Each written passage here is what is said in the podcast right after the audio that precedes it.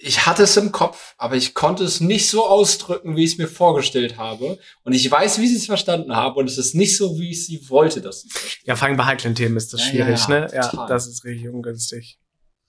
So, heute mache ich mal den Poetry Slammer. Ich habe einen Zettel dabei. Nice. Äh, Folge 47. Äh, wie haben wir gesagt, nennen wir sie? Das Grizzlybären-Prinzip.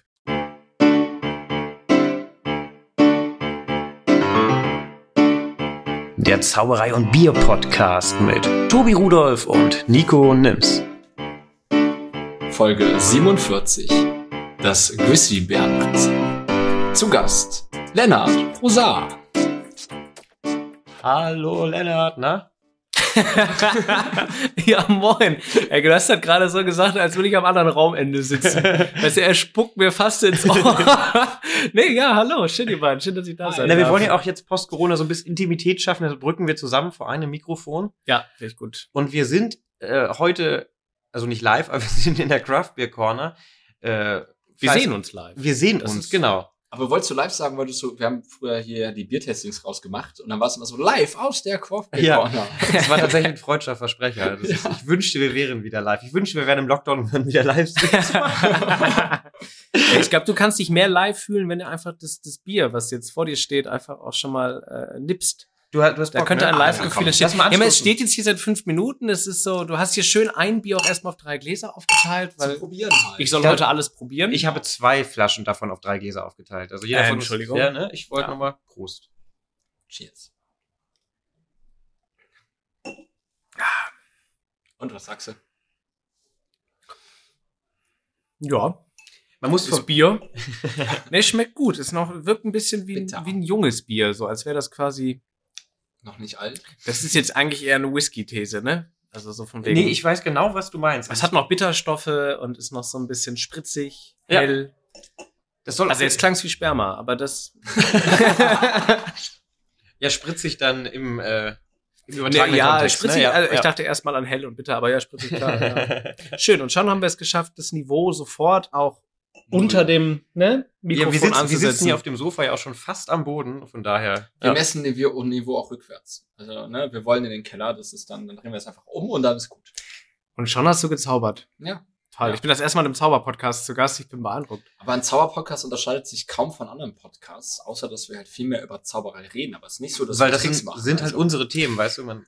Aber das ist spannend, ne? weil so ein Comedy-Podcast versuchen die Leute ja auch immer auf Zwang dann auch möglichst lustig zu sein. Also es gibt ja wenig Comedy-Podcasts, wo wirklich bitter ernst gesprochen wird. Das kommt auch mal vor. Aber beim Zauberei-Podcast ist es nicht so, dass man irgendwie Doch. dann auch. Doch, Doch. versucht super witzig zu sein. Man zaubert nicht, aber versucht sehr witzig zu sein. Aber man versucht nicht zauberhaft zu sein. Nee, stimmt, man versucht jetzt nicht, es ist auch schwer, wenn Leute das nicht sehen, zu zaubern. Also, Ja, aber du könntest jetzt zum Beispiel sagen, guck mal, ich kann rückwärts reden und dann schneidest du, machst die Aufnahme, spulst sie rückwärts zurück und spielst sie wieder ab. Ja, Ja, aber hatten- das hat ja nicht so super viel mit Zauberei zu tun, weil da sofort klar ist, dass es halt geschnitten Das kommt auf den Intellekt des Zuhörenden oder der Zuhörerin an. Es wäre, ja, das, mag sein. ja, aber das ist ein guter Punkt. Wir haben nämlich auch viele dumme Zuschauer und für die würde ich einfach mal gerne äh, vor, sagen, was du so machst. Ich habe nämlich mal deine. und schon haben zwölf ausgeschaltet. Nicht gemeint. Nee, nee, das war. jeder, der jetzt abschalten will, also das ist eigentlich so eine Falle. Jeder, der weil- jetzt abschaltet, ist doof. Ja, genau. Punkt. Ähm, nee, ich habe natürlich mal recherchiert. Ich habe deine Instagram-Vita durchgelesen. Ähm, Oh, spannend. wir haben uns kennengelernt bei einem Auftritt äh, Kunst gegen Bares, wo im weitesten Sinne Kleinkunst stattfindet. Und äh, du bist. Kabarettist, Comedian, Moderator. Auf deiner Website habe ich noch das, äh, die äh, Bezeichnung Autor gefunden.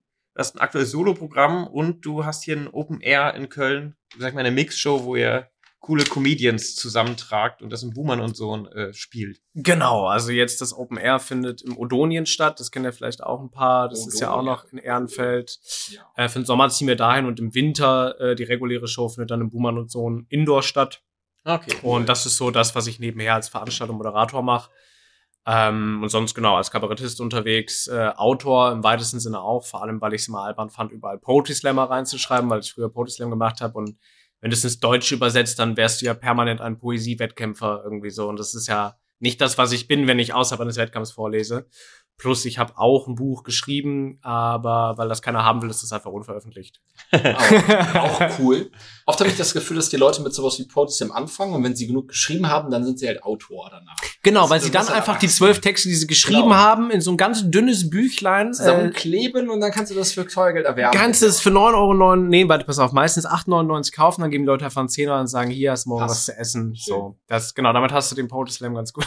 Und wenn du dann als Autor? Schon hasst mich diese Szene wieder. Und, und wenn, wenn du als Autor und ehemalige Poetry Slammer deine Texte dann auswendig kannst, weil du sie jetzt in Buchform gepackt hast und so, dann gehst du auf die Bühne und bist Comedian. Ja, das könnte man so sagen. Ja, das ist schon, das machen auch viele. Man, man muss bei Poetry Slam ja auch sehen, dass, ich glaube, das Spektrum für Menschen, die vorlesen, ist sehr, sehr beschränkt. Also es gibt von allem einen. Ne? Es gibt dann die eine Person, die macht noch feministische Texte, dann gibt es noch die Person, die ist was älter, dicker und hat eine Mütze an und liest lustige Texte vor. Und dann Mhm. hört es eigentlich auch schon auf. Also die meisten Menschen gehen ja irgendwann tatsächlich in die Comedy. Also du hast Felix Lobrecht, du hast Hazel Brugger, ähm, du hast auch noch einen Haufen anderer Leute, Moritz Neumann, Till Reiners. Sommer, ja. Genau, die alle eigentlich äh, aus dem Poetry Slam kamen, aber wo irgendwann klar war, du kannst nicht 90 Minuten nur vorlesen, das darf eigentlich nur Thorsten Sträter.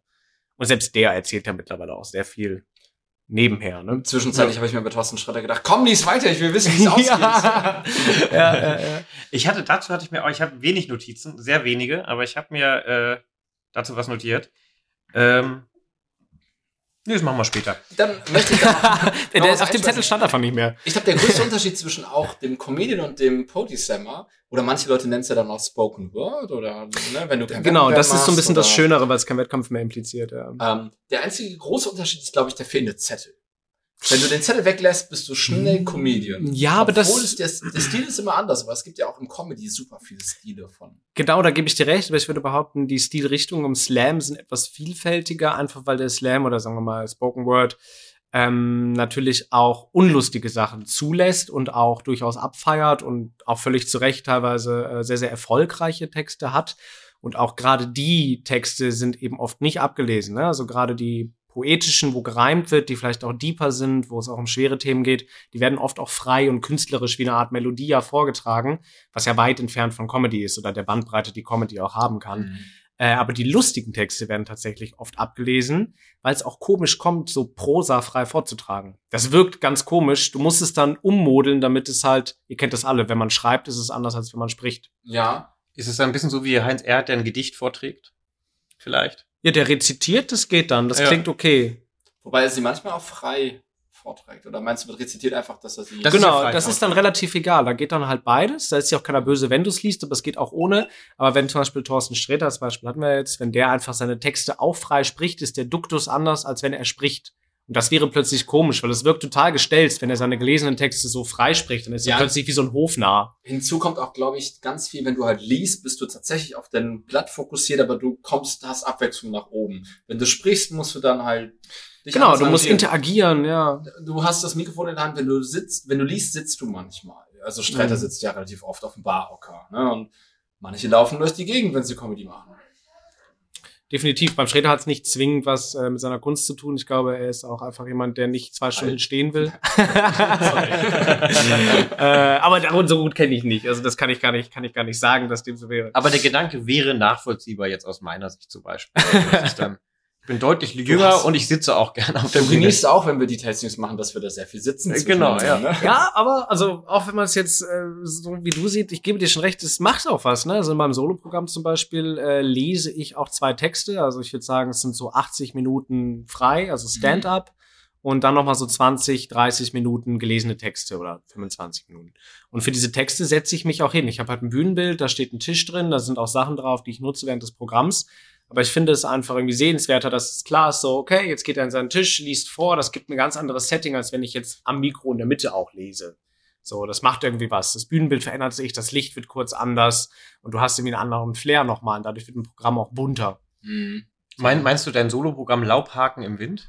Korrekt. Ja. Das hast du gut frei gesagt. Du hast nicht auf deinen der Zettel ist geguckt. zugeklappt. Also jeder kann es hier, der vor, vor Ort Wow. ist, sieht das. Das hat mich begeistert.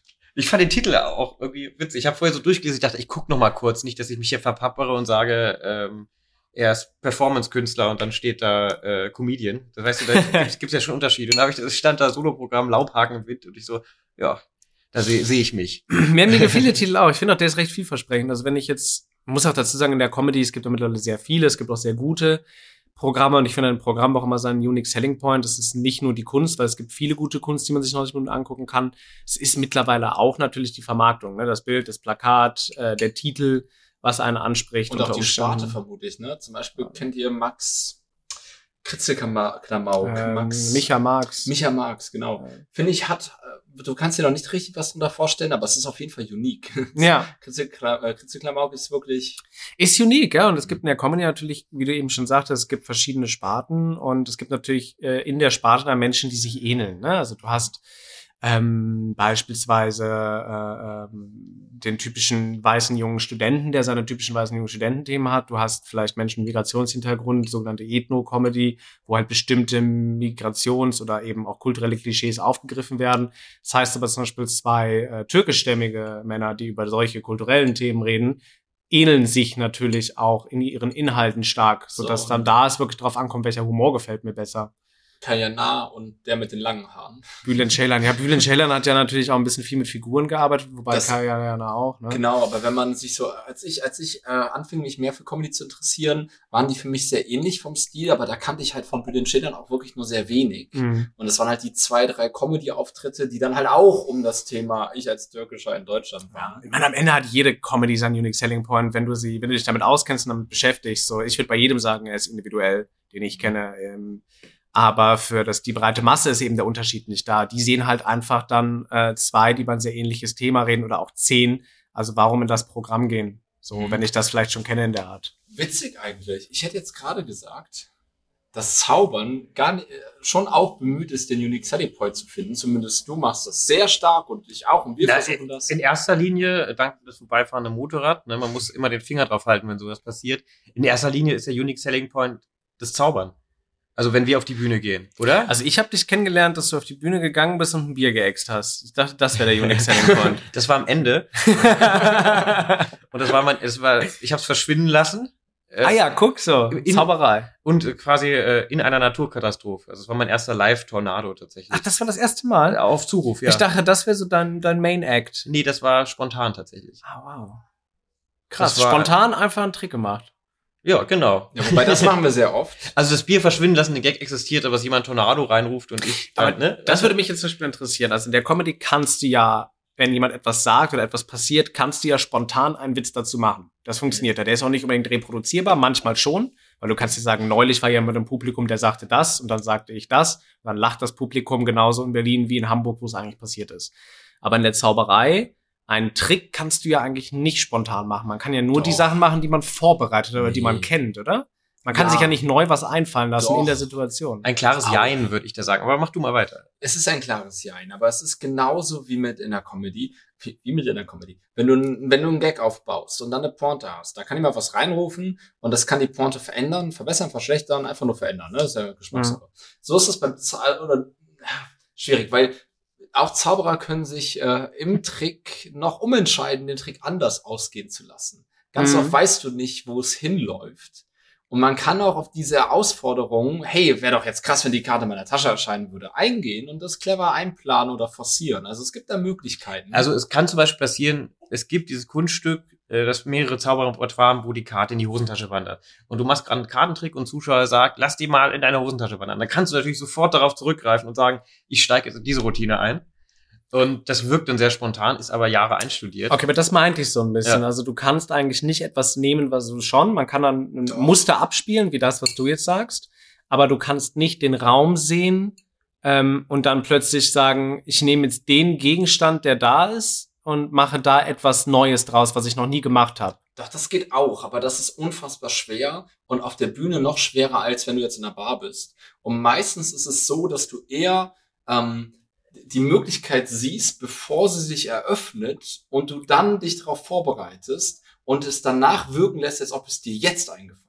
Genau, also es ist schon eine Art Entertainment-Faktor, der, der viel wichtiger ist. Genau, und diese, diese Zeitdistanz zwischen, ich denke mir jetzt den Trick aus und ich zeige ihn, die kann sehr, sehr, sehr kurz sein. Ja, das glaube ich, das kann ich mir auch vorstellen. Also das würde ich auch gar nicht absprechen. Mein Gedanke war nur so, dass man eben Doch. nicht situativ etwas gänzlich Neues erschaffen kann. Man kann nur Doch. reproduzieren. Äh, Aber es ist interessant, wie du das schilderst. Das hätte ich halt nicht gedacht. Ich, ich, würde, ich würde ganz klar sagen, doch, das ist so, aber das kriegt man selten reproduziert. ja. Ähm, es ist dann wirklich, es bleibt dann noch was Einzigartiges. Ah, bin ich zu leise, muss ich mich mehr rum. Ja, du rum- zappelst zu viel. Ich gebe. Fokus mehr auf dich. Ah, Danke. Ähm, ich frage mich, wo du mit der. ja, ja, genau. Ich weiß auch nicht. Entschuldige. Da, ähm, Dafür bei, bin ich da. Also ich, Tobis Inhalt, ich bin alles andere. bei so guten, bei, bei so die, guten, die schönere Hälfte. Ja.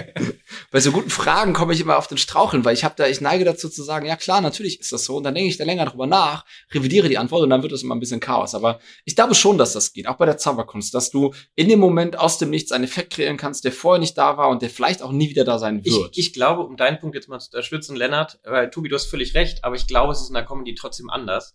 Ähm, Ja, ja. Einfach, es ist, ist ich hatte gerade so einen schönen Satz, es ist bei uns, ist es halt, äh, es fußt immer auf ein konkretes Handwerk, was man schon mal hier und da gelernt hat. In der Comedy kann man auch mehr mit dem Flow gehen und da, da hat man einfach eine breitere Möglichkeit, auf Dinge zu reagieren.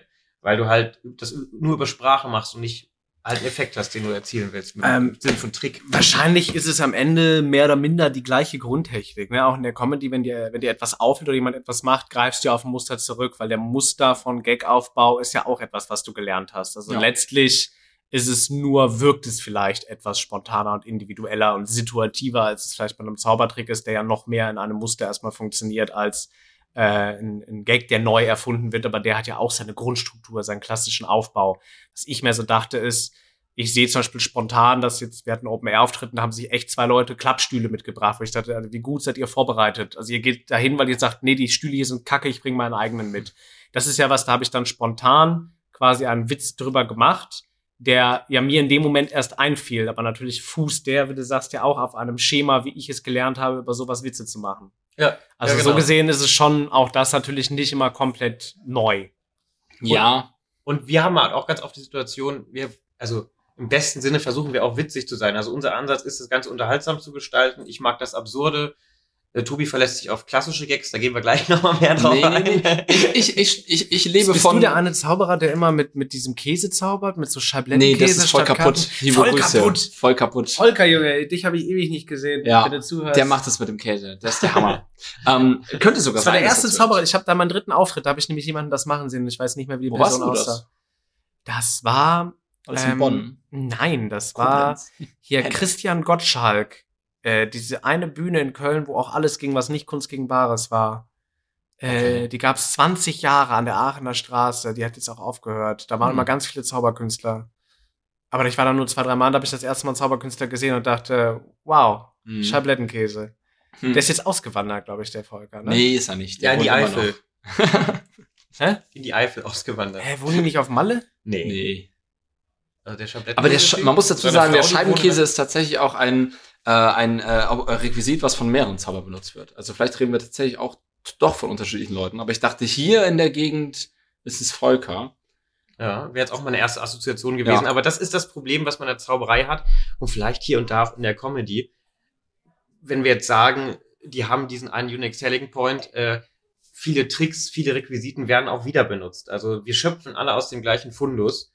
Und dass neue Sachen erschaffen werden, eigene Geschichten erschaffen werden, eigene Effekte erschaffen werden, passiert seltener, als dass man sich an Sachen bedient und daraus was Wie, eigenes wie macht. ist das denn da? Ist das äh, verpönt, wenn man einen Trick eins zu eins überträgt? Ich meine, klar, es gibt natürlich immer ein eigenes Wording, aber der Trick an sich ist ja oft ähnlich, hätte ich jetzt erstmal als Laie gesagt. Ja, Und in der Comedy darfst du ja auf gar keinen Fall denselben Gag zum selben Thema benutzen. Das ist ja dann geklaut. Man muss, glaube ich, dazu noch wissen, dass die Zauberkunst sich hauptsächlich im privaten Rahmen abspielt. Der Großteil, ich würde sagen, 90 Prozent der Zauberer treten in einem privaten Rahmen auf. Im Sommerfest, auf einer Firmenfeier und so ein Zeug. Und da könnt ihr halt schamlos alles machen, was niemand kontrollieren kann. Da klauen die sich Zeug zusammen teilweise, weil da ist alles erlaubt, kennt keiner. Und was auch ganz oft noch dazu kommt, dass man kauft Kunststücke, gerade wenn man am Anfang ist bei Zauberhändlern. Da gibt's Leute, die veröffentlichen Tricks, die sie sich erdacht haben. Und bei dem Zauberhändler gibt's dann auch immer einen Beispielvortrag.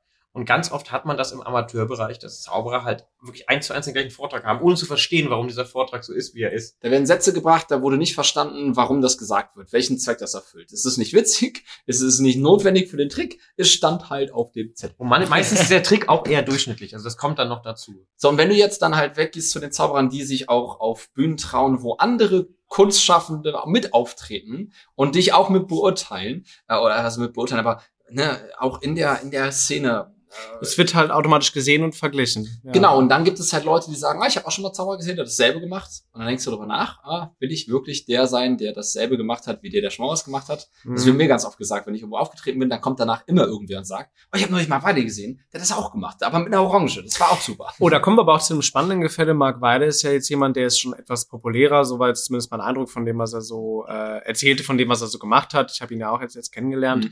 Aber ähm, wenn du jetzt zum Beispiel jemand bist, der gerade erst anfängt und dann sagt jemand, das kenne ich von Marc Weide, äh, da wird es ja sehr schwer sein zu legitimieren, äh, dass es deine Idee war und er vielleicht geklaut hat. Also du stehst ja als Anfänger immer schneller dumm da, sonst ist es in der Comedy auch. Nicht, dass wir sagen wollen, dass Marc irgendwas geklaut hat. Nein, aber Nee, auf gar keinen Fall. Nein, nein, nein. Anfänger sind nicht in der Lage zu unterscheiden, was eine eigene Idee ist. Sie sagen, Ja. das habe ich mir ausgedacht. Und dann kannst du aber in einem Buch nachschlagen und schon 1806 wurde das veröffentlicht. ja. Also es gibt in der Zauberkunst selten neue Erfindungen, die nicht schon mal irgendwer Ja, gedacht aber das ist hat. zum Beispiel schon mal ein großer Unterschied. In der Comedy gibt es ganz selten was, dass du was schreibst, oder ich kenne es auch von wenig Kollegen oder Kolleginnen, die dann sagen, ah Mist, ich habe sowas Geiles geschrieben und dann habe ich festgestellt, den gibt's schon. So, also das passiert überaus selten. Also Themen ähneln sich, aber dadurch, dass das so unterschiedlich ist, weil ja jeder Mensch ein Individuum ist, wie er redet, wie er spricht, wird der Inhalt so anders äh, dargestellt, dass es eben auch keine krasse Schnittmenge mehr gibt. Und trotzdem denke ich auch bei der Comedy häufig, ähm, habe ich schon mal gehört. Ja, Auf die Art, ja, schon, man, man erkennt etwas wieder, aber dann ist es hoffentlich in einem anderen Stil. Was Schlimmes ist, wenn Leute stilähnlich sind, aber die haben dann oft auch den Versuch, sich thematisch nicht zu doppeln. Ja. Ja, aber klar. Aber das beim Zauber natürlich auch so. Da unterscheidest du auch zwischen dem Trick und dem Stil des Tricks. Wir zeigen beide Karte in Tasche. Es sind komplett unterschiedliche Kunststücke, obwohl dasselbe passiert. Also, ne, der Effekt ist sehr ähnlich und wenn Leute das hintereinander sehen, würden sie sagen, hä, das habe ich doch gerade schon mal gesehen. Aber es ist vom Stil her komplett anders. Würden die das denn akzeptieren? Also jetzt in der Show, wenn ihr zum Beispiel nacheinander auftretet ähm, Würden und ihr macht beide den Taschentrick. Müssen wir mal ausprobieren, oder? Wir können es So dreist waren wir noch nie. Wir haben ja am 27. August das nächste Zauberei und Bier-Tasting. Oh, gut gedroppt. Tickets gibt's über rausgegangen.de. Wir haben noch, ich glaube, fünf bis zehn Tickets sind noch zu haben, hier in der Craft Beer Corner. Ähm, können wir mal machen eigentlich, ne? Das ist eine interessante Idee, weil ähm, Eigentlich, ma eigentlich macht man es nicht, dass, dass in Wo- einem Programm zwei gleiche Tricks drin Habe ich aber nie verstanden. In allen Galashows, die ich mitgemacht habe, ist das oberste Credo keine Doppelung. Und du musst allen sagen, hey, du musst jetzt mal deinen Kurs mittellang zu Hause lassen, das zeigt nämlich schon der Manfred.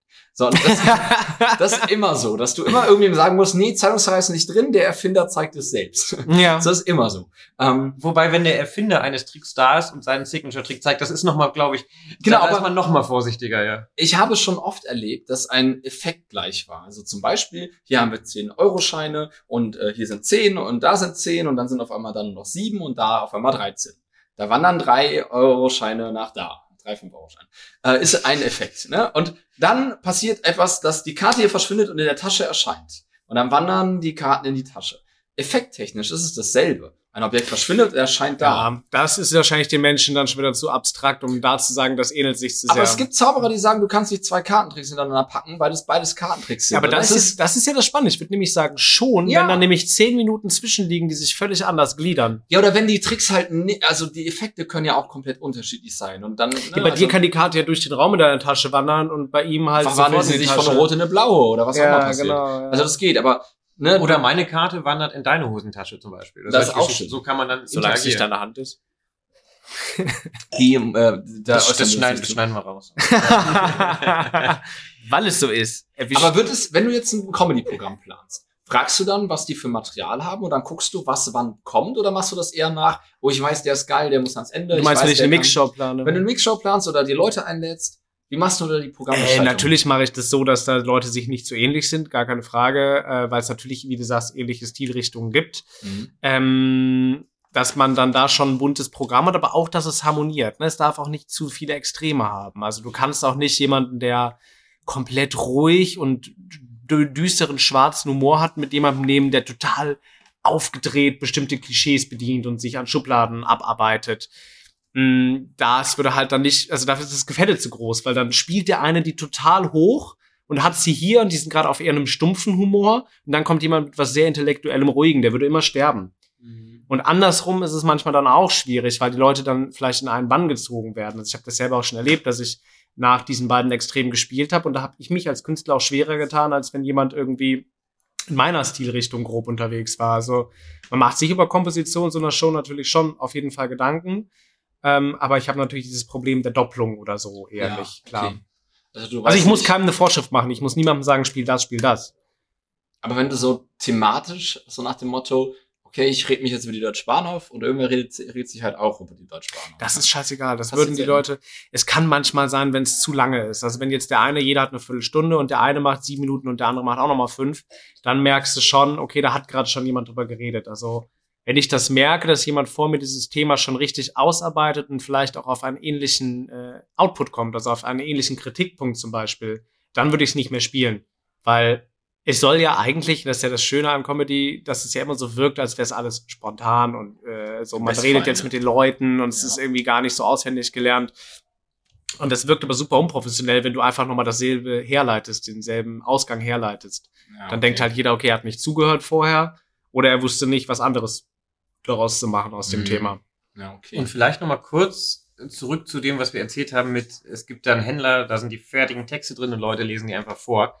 Ähm, ist zugespitzt gesagt. Aber ist es dir wichtig oder wie wichtig ist es in der Comedy, dass mein eigenes Material performt oder hast du da gar keinen Klemmer mit und sagst, ich, wenn jemand anderes was Geiles schreibt, schreibt würde ich das auch. Äh, Das würde auf gar keinen, also es, es, es gibt ganz, ganz wenige Menschen, die das jemals gemacht haben. Äh, die meisten davon äh, sind sehr geächtet worden. Auch innerhalb der Szene sind die Personen, die jetzt noch da sind, äh, zum Teil geächtet, aber dann halt so große Fernsehgesichter, dass sie weiter große Fernsehgesichter sind, ähm, die dann da geklaut haben, sage ich mal. Aber das ist schon ein sehr, sehr großer Ehrenkodex, dass man das nicht Nee, ich macht. meine gar nicht klauen, sondern dann wirklich Texte schreiben lassen, weil das höre ich immer wieder Ach, von schreiben Komikern, lassen. die ich dann, Okay. oder Comedian, die ich dann sympathisch finde und dann höre, ja, das ist nicht von ihr, der, oder von ihm, oder von es. Das, das, das ist ganz witzig. Also ich glaube, das hängt ganz stark vom Erfolg ab. Also jeder akzeptiert und respektiert es, wenn jemand wie Caroline Kebekus, wie keine Ahnung, also Menschen dieser, dieser Größenordnung, dass die nicht alles an ihrem Programm, also ich weiß gar nicht, ob es bei ihr so ist, aber ich kenne es von anderen Größen, bei ihr wüsste ich es jetzt gar nicht, aber dass die AutorInnen haben, die ihnen helfen, das ist völlig legitimiert, weil die Leute haben Fernsehsendungen, die haben Podcasts, die brauchen auch irgendwann mal frei. Und auch die können nach dem sechsten Programm nicht noch alles irgendwie selber machen und Mhm. einfach ist manchmal frischer Wind gut. Und ich kenne zum Beispiel ein guter Kollege von mir, der selber ein großartiger Künstler ist, der schreibt für viele. Hm. Und der macht das wirklich so, der hört sich die so an, die Programme, bis er das fühlt, dass er diese Person ist. Also er denkt dann, ich bin jetzt Kristall. So, und dann schreibt er für ihn. Und das ist aber auch völlig okay, das ist auch allen klar, das Aber wird dann auch Frage, vermerkt. die Frage, die jetzt im Raum steht, darf er das? nicht schlecht, nicht schlecht. Äh, aber es ist, äh, das ist normal. Ich glaube, dass, also ich kann das respektieren, weil ich sage, die Zeit fehlt dafür und solange das noch in der eigenen Art und Weise ist, ist es nur ein Input. Niemand wird dir die Nummer so schreiben, dass du sie eins zu eins so erzählst. Du wirst sie immer ungefähr an deinen Stil anpassen. Das einzige, wo man meckert und das auch zurecht ist, wenn ja, halt Leute sich nie was eigenes geschrieben haben. Es sind nicht viele Beispiele, aber es gibt natürlich auch so ein paar Menschen, die kamen irgendwie auf, die waren so mitteltalentiert, würde ich jetzt sagen, ähm, in meiner subjektiven Wahrnehmung. Ähm, die hatten aber was abzubilden. Die waren vielleicht schon influencer-technisch erfolgreich, die haben vielleicht eine gewisse Optik mitgebracht, die haben eine bestimmte Gruppe abgeholt, die du abholen wolltest, Mhm. als die Firma, die dahinter steht, das Management, das Marketing. Und dann hast du halt gesagt, okay, hier stimmt alles, wir können die Person perfekt vermarkten, aber sie ist nicht lustig. Und dann setzt halt jemanden dran und schreibt Nummern für die. Und dann wird die Nummer von dieser Person auswendig gelernt und nicht an sich selbst angepasst, weil sie gar keinen eigenen Stil hat. Das passiert sehr, sehr selten, aber gibt es natürlich auch. Das ist aber auch eher was, wo die Leute sagen, ja, hat die alles nie selbst geschrieben, diese Person. Ja. Interessant. Aber jemand, der so da oben hinkommt, dass irgendwann Leute für ihn arbeiten, der hat ja mal etwas selbst geschrieben, was ihn dahin gebracht hat oder sie. Ja, ich komme nämlich auf den Gedanken, du darfst auch gleich wieder Entschuldigung, Tobi. Ich komme komm nämlich nur auf den Gedanken, weil ich, äh, wie gesagt, festgestellt habe, jetzt sehen wir mal einen Thorsten Sträter als Beispiel. Ich gehe davon aus, er schreibt seine Texte selbst. Es wirkt zumindest so. Ja. Ähm, das macht es für mich nochmal so viel, ich hasse dieses Wort, äh, ich sag's nicht. authentischer. Ich würde es jetzt, nee, ich nimm's zurück. nee, aber es macht es einfach für mich angenehmer. Die ganze Person und das, was die Person erzählt. Und ich habe, man denkt, wir denken selbst so viel drüber nach, was kann man auf der Bühne erzählen, was kann man machen. Es sind nicht alle Alltagsbeobachtungen schon irgendwie irgendwo erzählt, habe ich mir ja auch notiert, ohne drauf zu gucken, Ach, toll. als Frage. Und äh, ja, wie findest du Material? Uns mal, uns mal runterzubrechen. Also Nico hat keine Ideen und sucht jetzt Inspirationsquellen. Der hat ja auch den Gag-Workshop nicht gemacht. Deswegen, wie, wie findest du, wie findest du Gags? Wie setzt du dich daran? Ach, also ähm, zum einen, was das Thema Authentizität angeht, ja, es gibt so wenige Talente wie zum Beispiel den Streter, ähm, wenn man das jetzt nochmal nutzen will. Von dem, was ich gehört habe, schreibt er wirklich alles selbst, ist aber auch ein Genie, der wirklich am Vorabend der Aufzeichnung diesen Text einfach mal so schreibt. Das ist aber sehr selten, das können viele nicht. Und er merkt es ja auch bei ihm, er ist einfach eher auf der Bühne. Und es ist aber unfassbare harte Arbeit, wenn man eben nicht ein Typ ist oder ne, Typ jetzt wirklich genderneutral formuliert. Wenn du das nicht bist, dann musst du dir eine Figur ja auf der Bühne erschaffen und du musst dann natürlich auch entsprechend deine Gedanken so ein bisschen daran anpassen. Also die wenigsten gehen komplett so auf die Bühne, wie sie selbst sind. Das ist schon oft nah dran, aber ein bisschen Unterschied ist schon immer. Niemand ist ja permanent so aufgedreht, wie einige auf der Bühne sind. Und ich zum Beispiel sehe voll oft Material, wo ich denke, das ist ja was, krieg's aber nicht so geschrieben, dass es zu mir und meiner Bühnenfigur passt, weil das Thema zwar interessant ist, aber nicht dem gerecht wird mit der Gagdichte oder dem Inhalt, den ich abbilden will. Also ich schaue irgendeine Doku und denk so, spannend, da musst du was draus machen. Dann setze ich mich zwei Stunden hin und stelle fest, nee, kannst, kommt nicht rüber. So. Und dann gibt's manchmal auch längere Flauten und dann kommt wieder irgendwas und manchmal ist es dann das simpelste Erlebnis, weil zum Beispiel Campen. Und jetzt sind da so viele Sachen passiert beim Camping. Ich hätte nie gedacht, dass ich mal über, über das Camping rede auf der Bühne, aber jetzt gleich werde ich zum Open Mic gehen, das mal ausprobieren, wie das Thema Camping so funktioniert bei der Figur, die ich habe, die ich bin. Kann sein, dass das komplett scheitert. Kann aber auch sein, dass das plötzlich meine neue beste Nummer irgendwie wird. Das muss man natürlich dann auch mal austesten. Mhm. Ja. Aber man weiß es vorher oft nicht. Also ich hätte nicht gedacht, dass aus einem Urlaub heraus so etwas entsteht. So, wenn du einen Auftritt hattest und merkst, boah, das war eine gute Zuschauerinteraktion, das war ein cooler Gag, mir ist da was ne, eingefallen, ich habe reagiert, schreibst du es dann auf, baust es ein, versuchst es zu reproduzieren? Ähm, also ich bin da, glaube ich, eher unterdurchschnittlich unterwegs. Also es machen viele und das machen sie auch sehr gut. So wie du dieses Bier auf, auch sehr gut. Das ist Ähm, meine Kernkompetenz. äh, deine Hopfenkompetenz. Ähm, ich mache das schon auch, ja. Aber ähm, Du Ich- merkst sie eher. ich mache eher die Außenbeobachtung. Ich bin nicht Mhm. der, ich habe das erlebt, Typ. Ich bin nicht so, neulich habe ich. Ich bin mehr so, ist euch schon mal aufgefallen, dass, also ich, ich teile mehr Beobachtungen mit den Menschen oder meine Beobachtungen mit den Menschen und bin gar nicht so der große Storyteller, das und das habe ich neulich erlebt. Und das ist natürlich ein Unterschied. Dementsprechend reproduziere ich recht wenig Erlebnisse mit dem Publikum. Das mache ich eher in Moderation mal, aber als Künstler selber nicht, Mhm. weil ich mich auch auf Kernthemen beschränke. Das ist auch ein Unterschied in der Comedy. Viele reden ja über alles. So, ich habe halt dadurch, dass ich auch so Comedy-Kabarett mische im Programm, also für mich ist das eh alles. Ne? Es ist halt, es soll witzig sein und ich möchte gerne Inhalte vermitteln. Ob man jetzt unterscheidet ein Comedy-Kabarett, finde ich immer ein bisschen komisch mit den Schubladen, aber man muss es ja irgendwie betiteln. Aber ich habe halt nur drei Themen. Ich mache Sexismus, Rassismus und äh, das Klima, Thema Klimawandel oder, oder Mhm. die ganze Klimasituation. Das ist so der rote Faden. Diese drei Themen, die, die spielen sich durch 120 Minuten Programm. Und dementsprechend mache ich auch mal fünf Minuten, die ein bisschen ernster sind oder wo ich wirklich etwas anspreche, aktiv oder auch mal entlarve, dass ich ins Publikum frage, was ist das Erste, an was du bei Polen denkst? Das machen Polen immer. Und dann sagt eine Person Clown und ich so, willst du sagen, dass du Rassist bist? Sondern fällt der Person plötzlich auf, dass sie einen Rassismus reproduziert hat und dann sitzt sie da und das ist erstmal unangenehm und das kannst du nicht einfach stehen lassen, das arbeitest du dann wieder auf. So, das ist ja auch eine Art von Kunstform und das am besten dann lustig zu machen und den Leuten aber vielleicht auch ja eigene Fehler und, und Kritik und Gesellschaftskritik an sich selbst aufzuzeigen und nicht immer nur zu sagen, wie im Politkabarett die da oben. Mhm. Dadurch, dass ich mir aber das stecke, ist es bei mir nicht so, dass ich irgendwas Witziges sehe und das einfach mal so einbauen kann oder was Witziges erlebe, weil es einfach gar nicht passen würde inhaltlich. Es nutzt dann nichts, darüber zu reden, weil das passt nicht zum Rest des Programmes. Mhm. Also was braucht eine Nummer bei dir, was du am Ende sagst, oder bei welchen Nummern bist du, wo du am Ende sagst, das stimmt alles. Apropos, das stimmt alles. Dieses Bier schmeckt mir etwas besser als das erste. Ja, das, Das ist, ist jetzt sehr was gut. Süßeres. Es heißt Soup, äh, übersetzt Suppe, weil es so trüb ist wie, wie, so, eine, wie so eine Brühe. Ja, es sieht auch ein bisschen aus wie der Rhein aktuell. Ja, Ja, ist mehr drin im Glas als im Rhein, aber. ja das stimmt. Also gut, es wäre schön, wenn das Glas 70 Zentimeter Höhe hätte, so vielleicht der Rhein ja noch. Dann würden wir auch hier völlig anders aus der Sendung rausgehen. Nee, nee, Aber wir das, haben- ist, das ist eine Aber Unfälle. Wir ich haben muss schon die großen sagen, Gläser, ja. es, hat, es, hat, es hat einen höheren Stand als die Bühne, auf der ich neulich stand, weil wir haben im, im Open-Air-Kino in Köln im Rheinauhafen gespielt. Und äh, Du wir- warst das. Ja, Ach was. Wir ja. waren kurz davor hinzugehen. Und dann haben wir aber leider irgendwie, weiß nicht, ich weiß gar nicht, warum wir nicht hingehen. Wir wollten hingehen. War ausverkauft. Das war vielleicht der Grund. Vielleicht Nein, war das es, also, es war ausverkauft, aber es glaube ich war nicht der Grund. Es war erst am Abend, an der Abendkasse ausverkauft.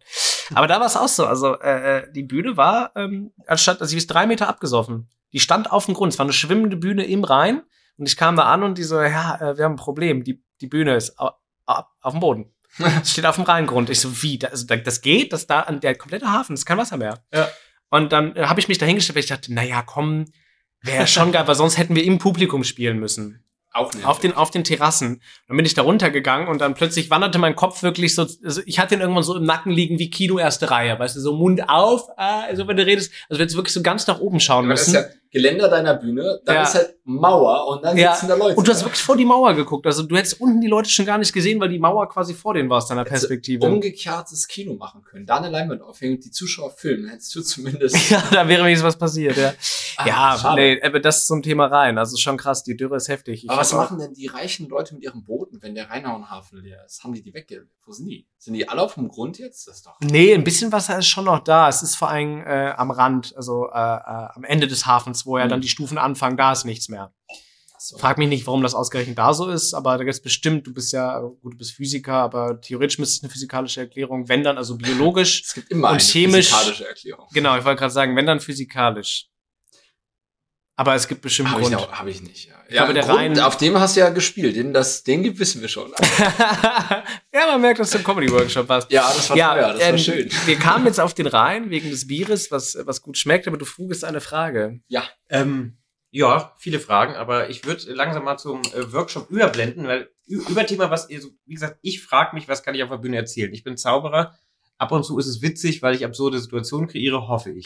Wurde mir zugetragen. Aber ich möchte halt darüber hinaus auch gerne einfach so ein bisschen mehr Elemente noch reinbringen, gucken, ob das passt. Was wolltest du sagen? Äh, ich wollte da nur einhaken, da haben wir vorhin angesetzt gehabt und dann sind wir kurz abgeschweift, aber ähm, äh, Situationscomedy und dergleichen nutzen wir auch erstaunlich viel. Also wenn irgendwer einen Kommentar bringt, Das glaube ich, ja. Das habe ich auch schon beobachtet. bei Nico, Nee, allgemein bei Ja. ZauberkünstlerInnen. also da sind wir auch da, Nee, nee, bei Nico nicht, aber andere Zauberer.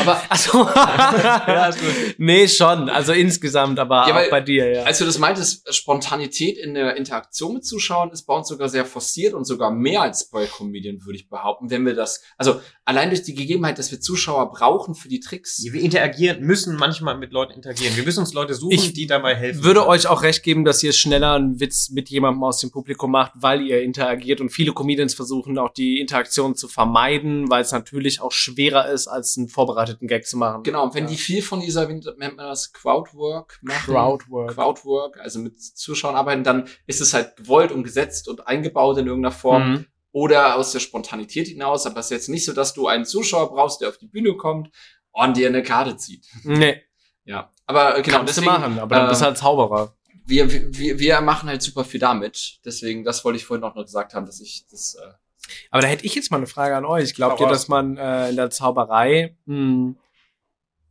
mal- also ich weiß, dass man mit Zauberei gerade was zu Galas und, und, und sonstige Privatevents angeht, die jetzt keine typische Theaterbühne sind, dass man da auf jeden Fall äh, äh, sehr gut gefragt ist. Das, das ist mir durchaus bewusst. Ähm, aber wenn wir jetzt mal von der klassischen Theaterbühne reden, also auch so typische Mix-Shows, ähm, wo ja jetzt wirklich so Zauberei-Mix-Shows auch nur bis zum gewissen Punkt existieren, aber diese ganzen anderen Sachen, wo Zauberer auch mal geladen werden, ist es davon Vorteil, witzig zu sein? ja. Also, weil es ist ja schon so, immer wenn ich Zauberer außerhalb des Zaubereikontextes auf Kleinkunstbühnen oder dann auch Comedy-Mix-Show-Bühnen natürlich entsprechend sehe, sind es halt schon immer die witzigen. Auf jeden Fall. Also, es ist nie der Trick, der beeindruckt. Schon auch, aber es ist schon auch immer, wie es verkauft wird. Wobei die Comedy oft genutzt wird, um die Fehler oder die Probleme der Zauberkunst zu überdecken. Also Ja. früher hieß es in der Zauberszene, wenn du witzig bist, dann bist halt eigentlich kein gut. Ne? Also es gab so einen Anspruch, dass der Witz halt den Effekt geschwächt hat. Aber das war auch eine Zeit, wo Leute halt Tücher aus Hüten gezogen haben oder aus Ärmeln und so. Das war irgendwie ganz komisch. Und heutzutage, heutzutage geht man Die eher, Zeit des Harlequins. heutzutage geht man eher dahin, dass man einen Witz nutzt, weil wenn die Leute lachen, sind sie kurz unaufmerksam, weil sie, ne? Ja. Dass man in der Moment vielleicht auch eine Technik machen kann, äh, die die Leute nicht sehen sollen. Wenn du heimlich was in die Tasche stecken willst, zum Beispiel eine Karte vom Zuschauer, ist es gut, wenn die Leute nicht hingucken. So, Apropos was nicht sehen. Die Zauberer verraten ihre Tricks ja nicht, ne? Und ich weiß wahrscheinlich, fragen euch das ständig Leute. Aber könnt ihr mir einen Trick, ich weiß gar nicht, ob ihr den macht, aber der würde mich grundsätzlich interessieren, wenn ihr das dürft, von eurem Ethos. Dürfen wir nicht. Dürft ihr nicht? Machen es trotzdem. Hau raus. Diese Nummer mit, ich schreibe etwas, zum Beispiel einen Namen auf eine Karte. Also es ist jemand im Publikum, der verrät dir den Namen und hinterher steht der Name auf der Karte. Und ich gehe jetzt mal davon aus, die zwei kennen sich nicht. Das ist ja von meiner Wahrnehmung auch so der Fall, dass du die Person nicht kennst und dann steht trotzdem der Name der Person ja auf der Karte hinterher. Also, wie, wie Gibt es eine Zeitspanne, in der das möglich ist, das da drauf zu schreiben, weil die Leute abgelenkt ist? Oder wie kommt äh, der hat Name der, auf die Hat der Karte? Zauberer so eine Visitenkarte in der Hand, oder? Nee, ein Kartenspiel zum Beispiel. Ach, so eine Karte, ja. Hat sie hinterher, die ausgesucht wurde, dann ihre, nicht die Karte, die sie ausgesucht hat, aber eine andere Karte, auf der ihr Name steht. Oder er hat die im Mund oder was weiß ich. Also meistens unterschreibt der Zuschauer die Karte am Anfang, dass man sie wiedererkennt. Ja. Das ist in der Regel das oder in einem Szenario. Umschlag irgendwie den Ablauf oder so. Also diese typischen Sachen, wo man quasi das, was passiert ist, aufgeschrieben hat. Also entweder fabriziert man die Situation so, falls ich zu viel verrate, piepst man es hinterher raus. Entweder fabriziert man die Situation so.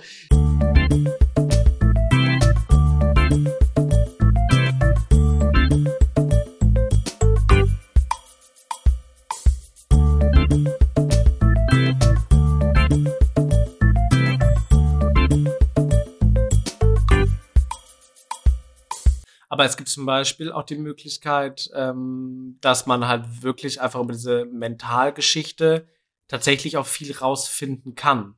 Ne, die, dieses Pin erraten oder so. Es ist ja schon auch sowas, da hast du ja Lass uns da nicht weiter drüber reden. Das ist nämlich. Äh, Es ist, geht so weit weg vom. Nee, aber es ist halt auch so ein bisschen, äh, Mentalmagie ist dann halt schnell irgendwas, was die Leute dann auf einmal überhaupt nicht verstehen können. Dann sagen sie, die Kartentricks kann ich mir erklären, aber wie der meine PIN raus hat. Und in Wirklichkeit hat er halt vorher, es ist schwierig. Und Timon Kraus ist eine der Beispiele, wo ich die Mentalmagie auch sehr charmant finde. Aber grundsätzlich finde ich Mentalmagie echt ätzend. Ich finde Mentalmagie unfassbar nervig. Oh, Florian Severin. Die, die Mentalmagie finde ich auch super, aber der macht ja auch nicht diese klassische Gedankenlesen. Äh, So, so, so, so, sobald Leute das, was sie machen, zu ernst nehmen, das zu ernst verkaufen, äh, wird für mich oder für uns unsympathisch, weil wir wissen einfach, da sind ganz normale Tricks dahinter, wie, wie bei den So Sachen, ein die wir machen. Als Beispiel. Das ist Parade. Aber der hatte ja zum Beispiel diesen klassischen Umschlag, wo dann am Ende drin steht, ja, und der kann das hat. vorhersehen, behauptet er. Und er kann auch die Löffel verbieten, behauptet er. Und das Können wir, können, können wir beides auch, aber wir haben halt keine übernatürlichen Kräfte.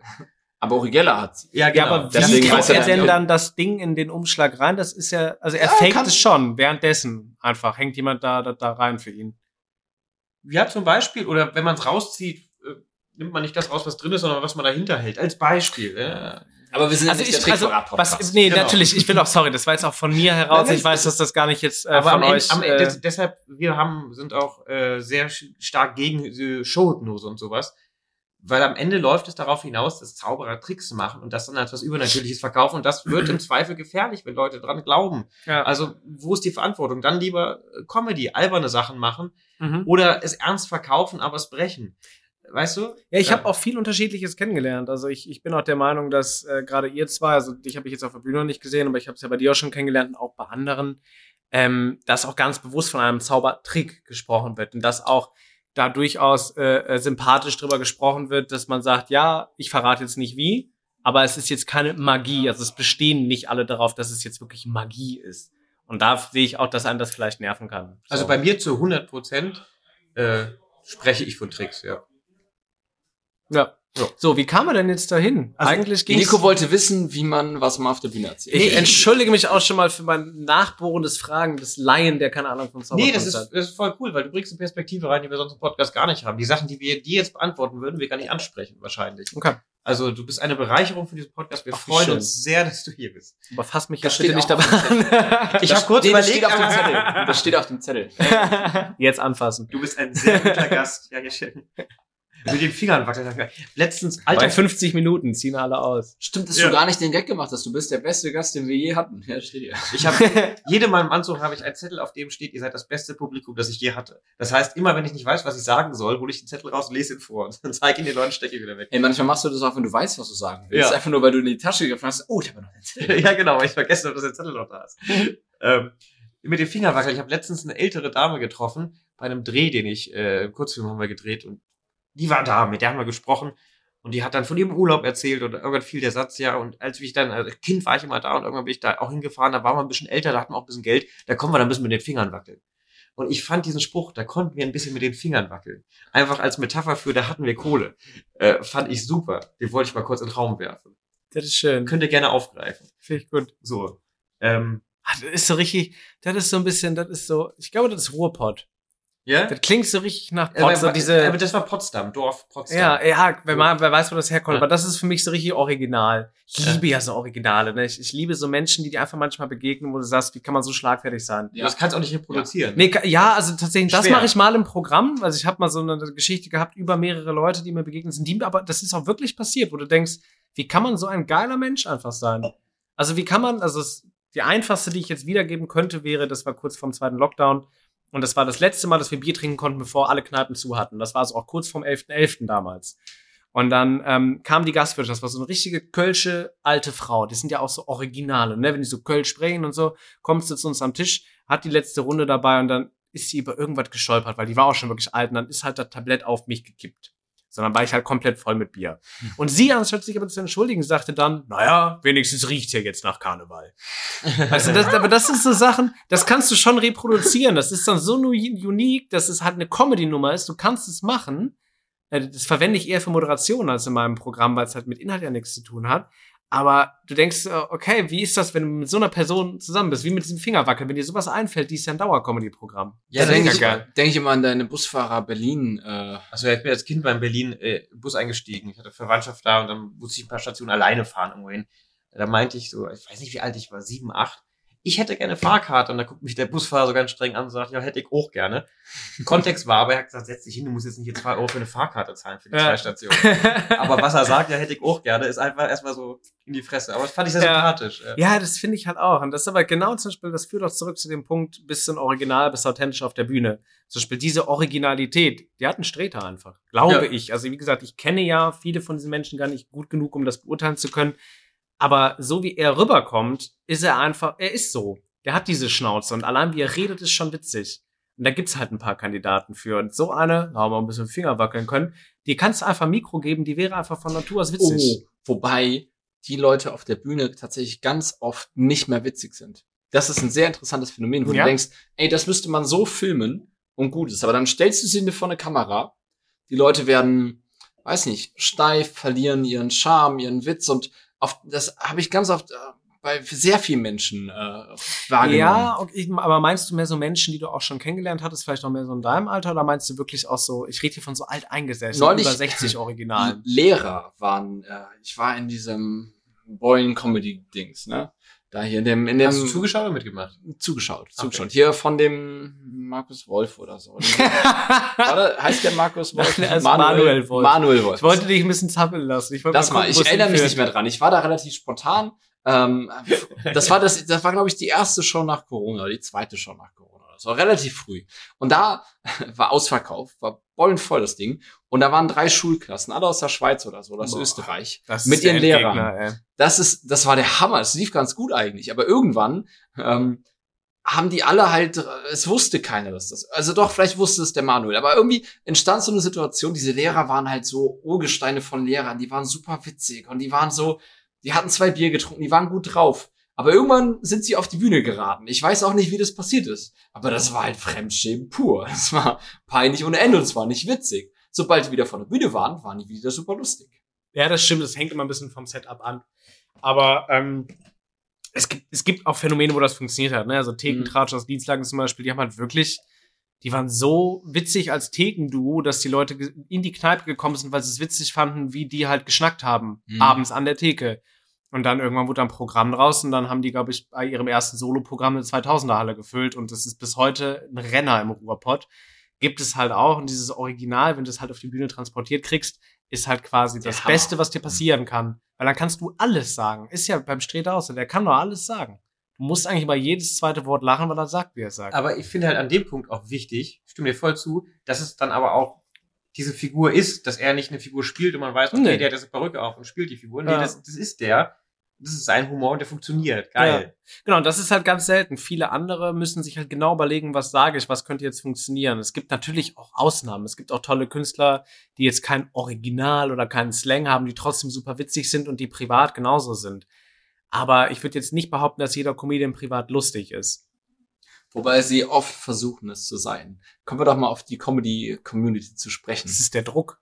Oft ist es so, wenn ich Backstage mit Leuten abhänge, die dann halt Comedian sind, sind es meistens die anstrengendsten, weil die immer versuchen, konstant konstant die ganze Zeit einen Gag zu machen aus irgendetwas.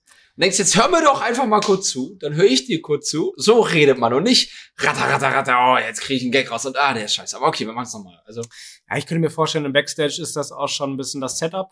Du bist schon mal so ein bisschen in der Rolle, kommst da Mhm. schon mal so ein bisschen rein. Hast vielleicht auch den Druck, wenn jetzt nicht alle Comedians sind, dass du lustig sein musst.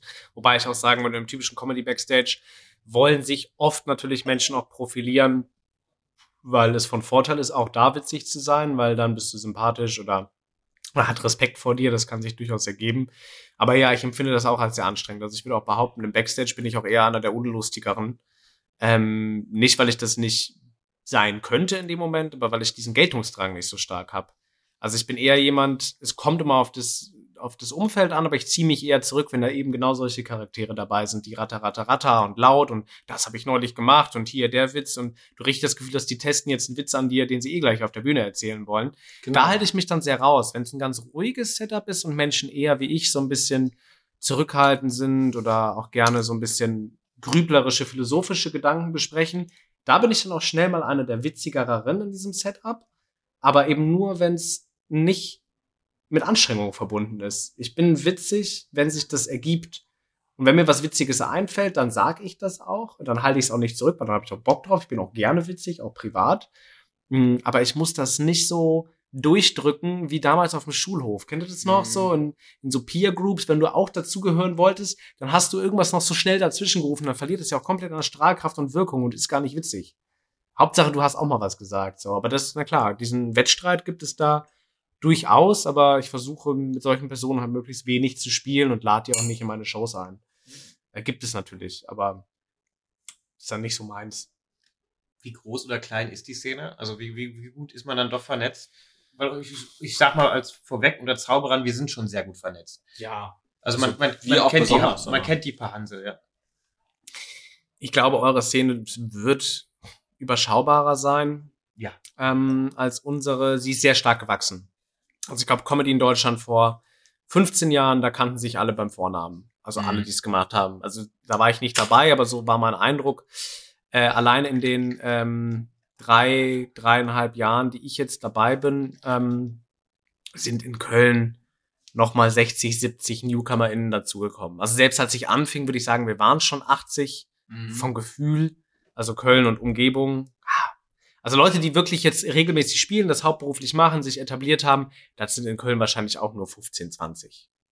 Vom Gefühl. Vielleicht mehr, vielleicht täusche ich mich. gibt ja immer noch die Dunkelziffer von Leuten, die dann nicht in der Community rumhängen und es trotzdem irgendwie. Genau, die trotzdem auch für ne, ihre. Es ist ja auch nicht immer nur Stand-up-Comedy mit jungen weißen Cis-Männern. Es gibt natürlich auch äh, äh, Klientel von Menschen, die super witzig sind oder etwas machen auf Bühnen hauptberuflich, die ich noch nie gesehen habe, obwohl sie in Köln wohnen, weil sie halt eine völlig andere äh, äh, Schnittmenge bespaßen. Vielleicht auch eher ein älteres Publikum, so wo ich halt überhaupt nicht reinpassen würde mit In meinem Köln Ding. gibt's ja auch halt nochmal das Karneval, was ja eine Auch, Welt ja. für sich ist. Ja, aber auch Also, super witzige Leute hat. Nicht mein Ja. Humor, aber natürlich geliebt. Milovic, Absolut. Hammer Typ wohl. Ja, da, ach, da gibt's einige. Es gibt immer einen, äh, äh, bei der Festung am Breitstein in Koblenz, bei dem Gauklerfest, gibt's immer ein paar Leute, die dann da äh, karnevalistisches Kabarett vorführen. Ja.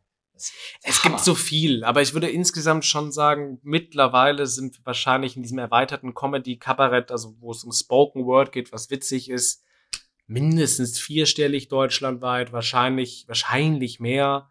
Und allein in Köln, wenn man eben auch die Newcomer mit reinzählt, die wirklich ihre ersten Auftritte jetzt machen, bist du wahrscheinlich bald bei 150, 160 Leuten. Also manchmal sehe ich auch Leute, die habe ich noch nie gesehen und die sagen mir, die haben ihren 30. Auftritt schon. Und du weißt ja, die können doch nur in Köln spielen, weil wer wird sie jetzt groß in eine andere Stadt holen? Ähm, und in Ja. Köln hast du ja 18, 20 Open Mics. Aber das heißt, mir sind die jetzt schon seit drei, vier Monaten durch die Lappen gegangen. Also weil ich die offensichtlich nie irgendwo getroffen habe, weil es aber so viele Shows gibt, weil wir haben 20 Open Mics, die regelmäßig, also mindestens monatlich stattfinden. Mhm. Und da spielen immer sieben bis acht Leute. Klar sind einige da ambitionierter und spielen häufiger und andere weniger. Und es gibt auch Leute, die haben mit mir angefangen und die sind immer noch nicht über 50 Auftritte und ich habe in der Zeit jetzt 500, 600 gemacht oder so. Aber ähm, das sind natürlich unterschiedliche Ambitionen. Nichtsdestotrotz, ich kenne nicht mehr alle und man ist auch nicht mit allen vernetzt. Aber man hat schon so seine Bubbles und äh, Menschen, die man auch wirklich häufig sieht, wo du da auch dann drei, vier Mal im Monat zusammen auftrittst. Aber grundsätzlich würdest du sagen, die Stimmung ist gut oder ist eher, eher feindselig?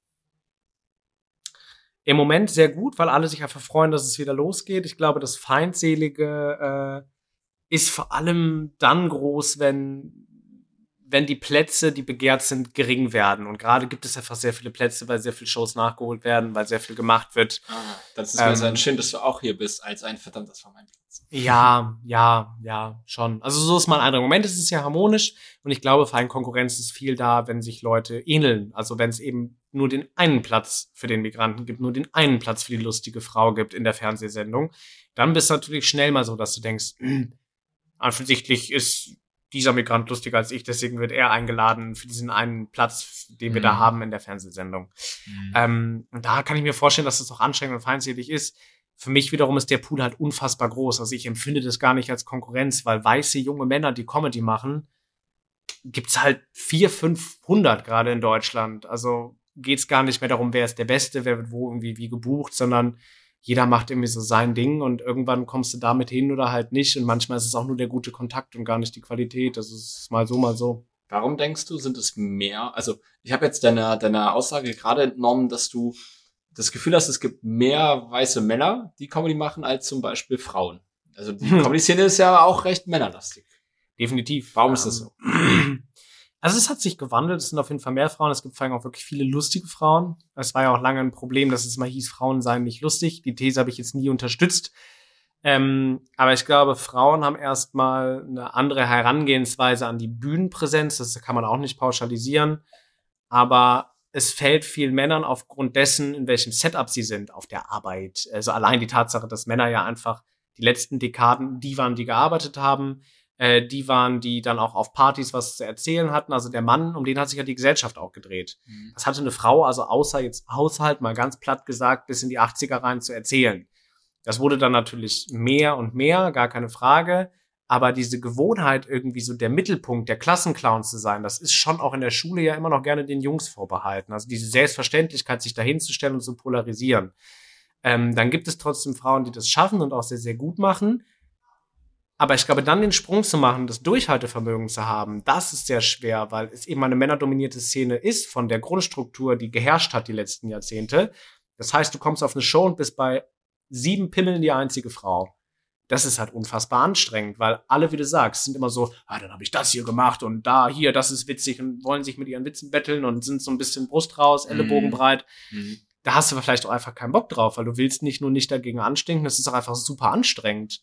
Plus, es kommt dazu, dass selbst heute noch viele Moderatoren Frauen dann ankündigen im Sinne von, heute haben wir auch eine Frau dabei. Oh, auch Frauen ja. sind ja witzig, wo du so denkst, ist lieb gemeint, aber es ist halt purer Sexismus, weil allein dadurch gibst du ihr halt Und schon mal ein scheiß Standing. bitte extra laut klatschen für Ja. auch die einzige Frau heute Abend. Ja, genau. So, also es wird schon nicht absichtlich, aber es ist schon, glaube ich, einfach schwerer da reinzukommen. Plus, wir haben noch ein anderes Phänomen, aber sag ruhig, wenn du was sagen wolltest. Ich, äh, nee, mach das andere Phänomen noch bitte. Ähm, es gibt eben so wenige und dadurch hast du auch ein Karussell, was läuft. Wenn eine von den wenigen gut ist, wird sie sofort auf die hohe Ebene gesetzt. Ins Fernsehen, in die ersten Aufzeichnungen, ins Radio, was auch immer. Das heißt, eine Person, die ein, zwei Jahre gute Comedy macht, die weiblich ist, kann halt ganz schnell hoch aufsteigen, weil da viel mehr Platz ist, weil eben Frauenbedarf ja da ist. Das heißt, die fallen dann komplett in diesem mittleren Segment. Diese klassischen Shows fallen die weg. Du kannst sie nicht buchen, weil du kannst nicht sagen, hier sind 100 Euro, komm mal, weil sie sagt, ja gut, äh, Was ich habe morgen einen? Fernsehauftritt für 1000 Euro, das ist mir das jetzt nicht wert. Mhm. Aber es gibt halt 2000 Männer, die sich darum prügeln, bezahlten Spot zu haben. Und dementsprechend hast du halt Frauen, die gerade anfangen und Frauen, die schnell gut sind, dann aber schnell nach oben wegrutschen. Und in dieser Mitte Ah. ist dann wenig Spektrum. Verstehe. Von denen, die Bock haben, sich durchzusetzen und von denen, die aber so gut sind, dass sie schon schnell aufsteigen.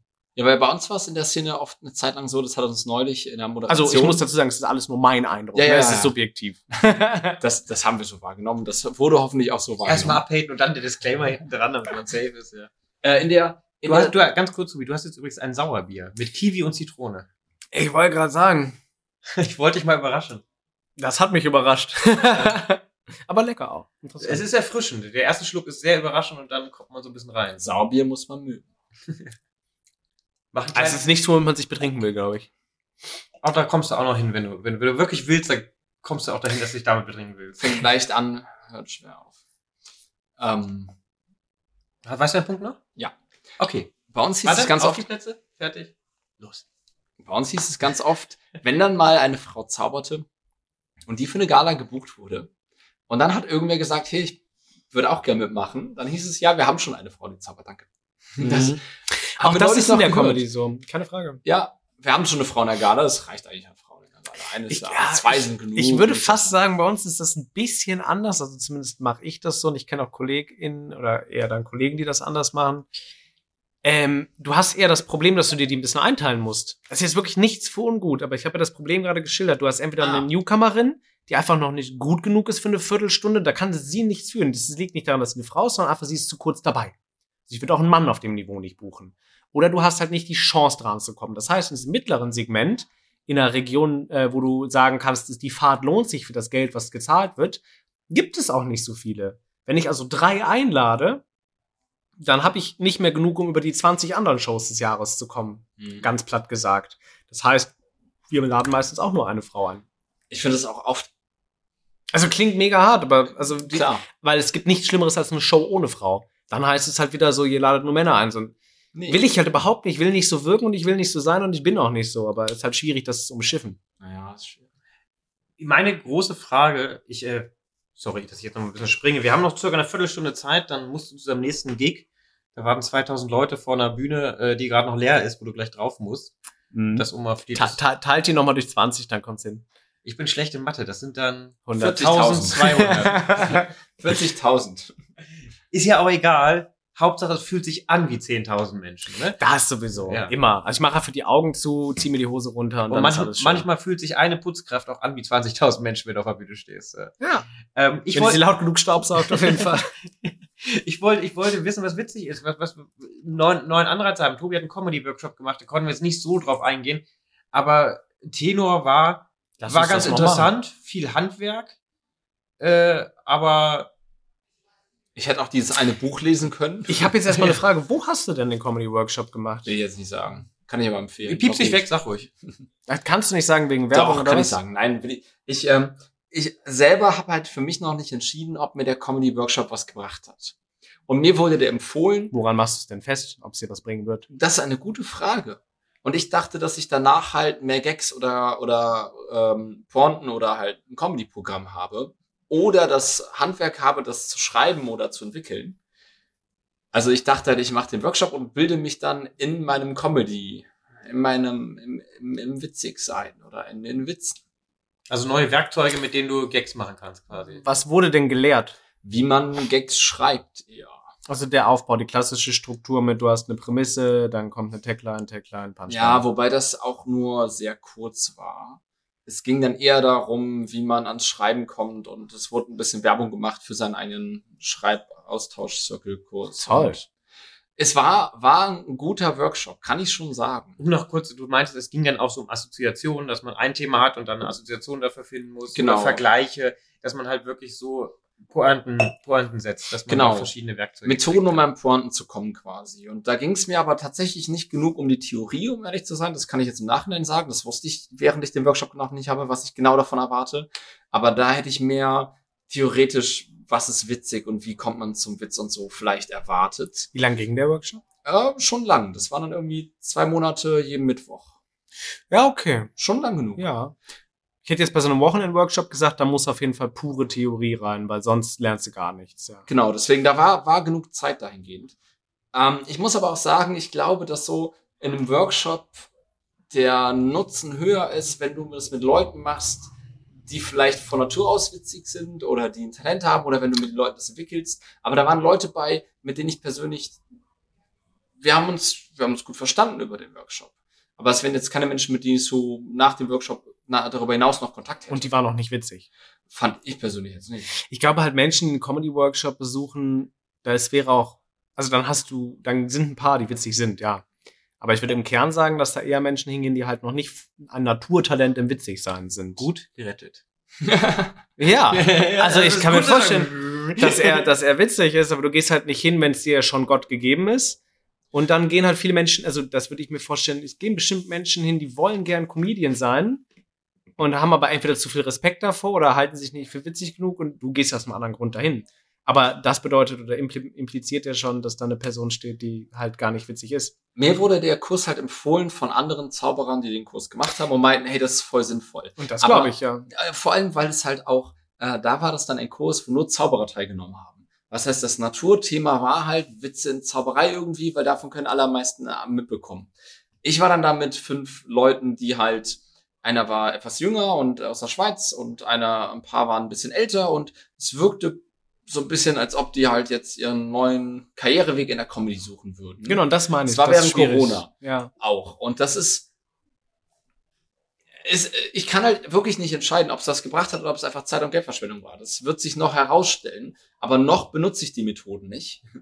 Und ich glaube nicht, dass ich witziger geworden bin dadurch. Ich habe maximal ein Bewusstsein für Gags geschaffen und bin da reingekommen. Aber das ist auch das, was du erwarten kannst. Also ich glaube, man darf von gar keinem Comedy-Workshop der Welt erwarten, egal wie gut er ist und egal von wem er gemacht wird, dass du witziger wirst.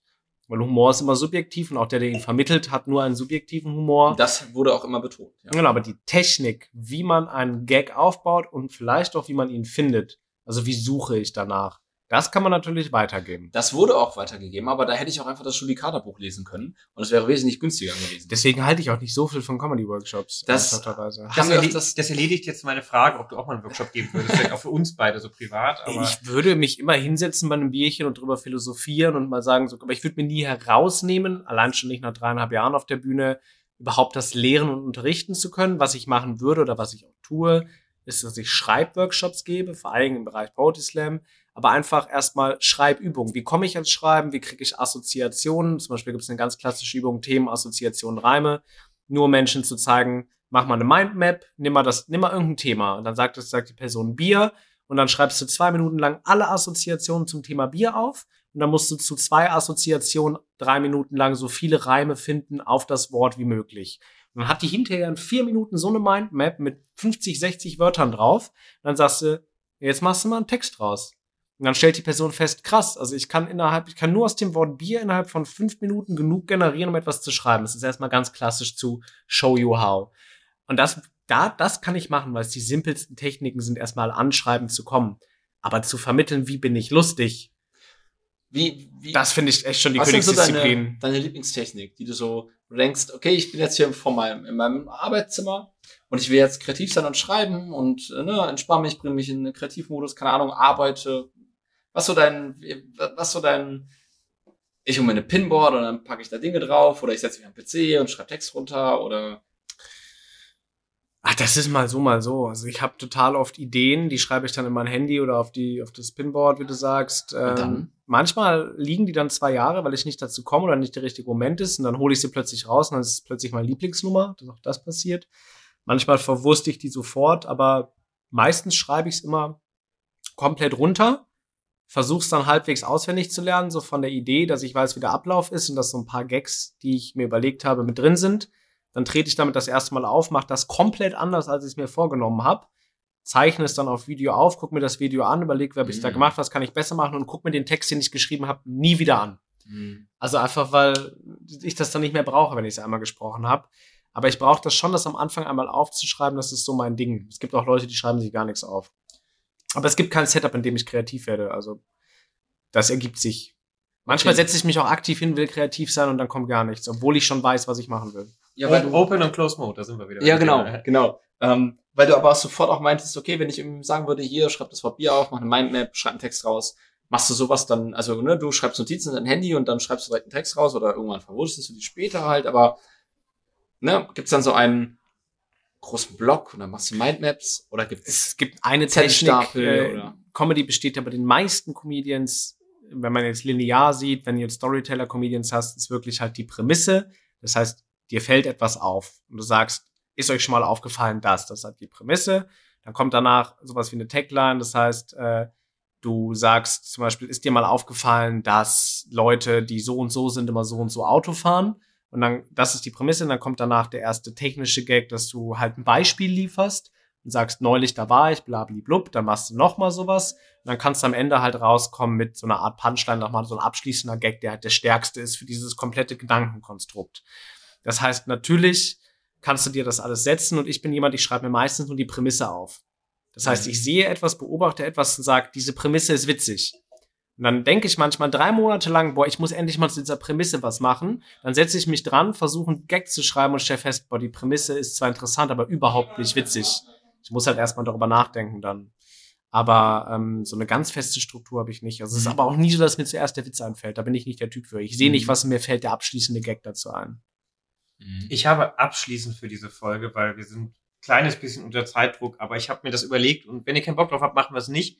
Aber ähm, man lernt ja auch, und das gilt, glaube ich, für jegliche Kunstform, indem man andere Kunst konsumiert, das alles aufsaugt und äh, das interpretiert und einfach, ne, umso mehr man konsumiert, desto mehr kann man, hat man an Material, an Handwerk äh, in seinem Koffer, um Kunst zu machen.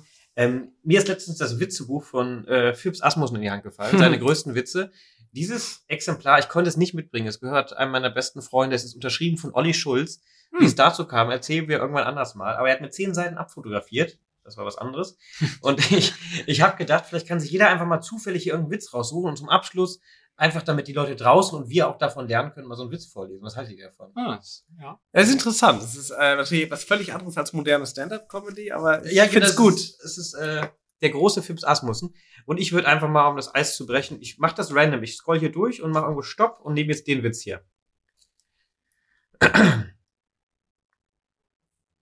Hier sind die zwei Schnitzel, sagt der Ober im Gasthof Alpenblick. Hören Sie mal, erregt sich der Gast. Ich habe doch nur ein Schnitzel bestellt.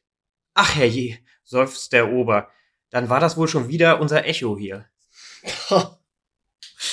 Das ist so krass, ne? Also ich, es ist genial, wenn man auf sowas kommt, wenn man sich das alles ausdenkt, aber es ist so dermaßen nicht mein Humor.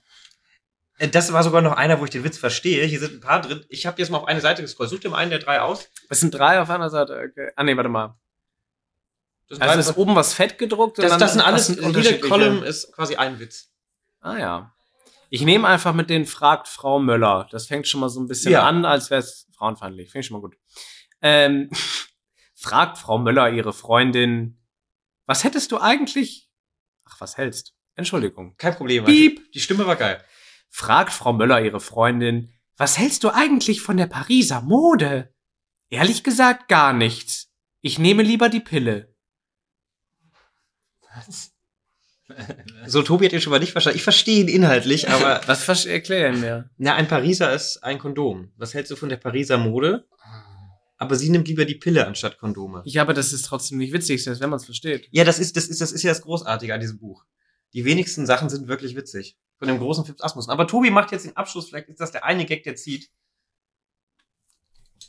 Ich gehe schon mal näher ans Mikro, um laut reinzulachen. Oh, das ist, das ist so ein Oma-Opa-Humor.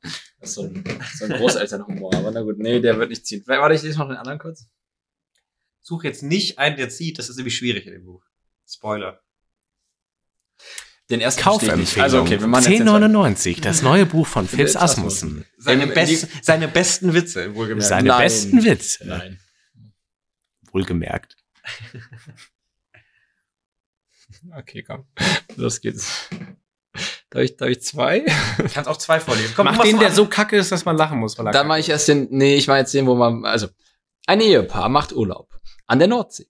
Fragt er, freust du dich gar nicht, dass ich so gut tauchen gelernt habe? Wozu? Du tauchst ja immer wieder auf. Das ist so ein Oma-Opa-Humor. Das würde mein Opa auch so. So, und jetzt kommt einer, den ich persönlich, den, den fand ich, Er fand jetzt ihn kommt schon der, so ein bisschen witzig. das ist das Coole daran. Karl ist Karpfen nur blau. So anspruchsvoll ist mein Otto zum Glück nicht. Er isst ihn auch, wenn er nüchtern ist. Was? Ja, weil es blaue Karpfen gibt und aber selbst da, ja. Also wenn man Hat er die denn auch auf der Bühne gebracht oder hat er die so runtergeschrieben, dass sie dann Vielleicht waren das die, die übrig waren. Ich weiß es nicht. Das Buch sieht halt auch aus. Das wäre auch ein geiler Titel. Fips Asmussen, was am Ende übrig war. Und das ist auch so ein Buch, das fällt in den Fingern fast auseinander, so alt ist das. Vielleicht können wir das jetzt die nächsten Mal noch ein paar Mal aufgreifen. Willst du noch einen? Komisch. Bei ihnen hat der Marder zwei Tage gebraucht. Und bei uns vier für genau die gleiche Arbeit. Was könnte der Grund sein? Unsere Tochter ist sieben Jahre alt, ihre 17. Das ist heftig. Aber was hat der Maler denn in diesem Der Gag Maler. gemacht? Ach, der Maler. Maler. Bei uns hat der Maler vier Tage gebraucht, bei Ihnen acht. Ja. Unsere Tochter ist sieb sieben, ihre 17. Ja, da muss er schon zweimal drüber nachdenken. Weil Es ist Ma- halt so oder so Pädophilie. Er hätte wenigstens 19 nehmen können. Ja, warum nicht volljährig? Ja. Der Maler hat eine Weil 17-Jährige Fips gefickt. Asmussen Vier steile- Tage lang. Steile These zum Abschluss. Fips, Fips Asmussen ist pädophil gewesen. Uh, Und damit beenden wir diesen damit Podcast. beenden, damit beenden wir Zauberei und Bier Episode 47 mit Lennart Rosa. Und alle deine aktuellen Programme, wo man deine Tickets kriegt, wo man dich im Internet findet, verlinken wir jetzt überall, wenn diese Folge rauskommt, auch in den Shownotes. Danke, dass du hier warst. Äh, danke, dass ich da sein durfte. Also ich fand's wirklich schön bei euch. Das, das, äh, das freut uns sehr. Komm gerne wieder. Mal gucken, Ja, ob er es auch noch sagt, wenn das Mikrofon aus ist. Tobi, hast, Tobi, hast du noch ein letztes Wort?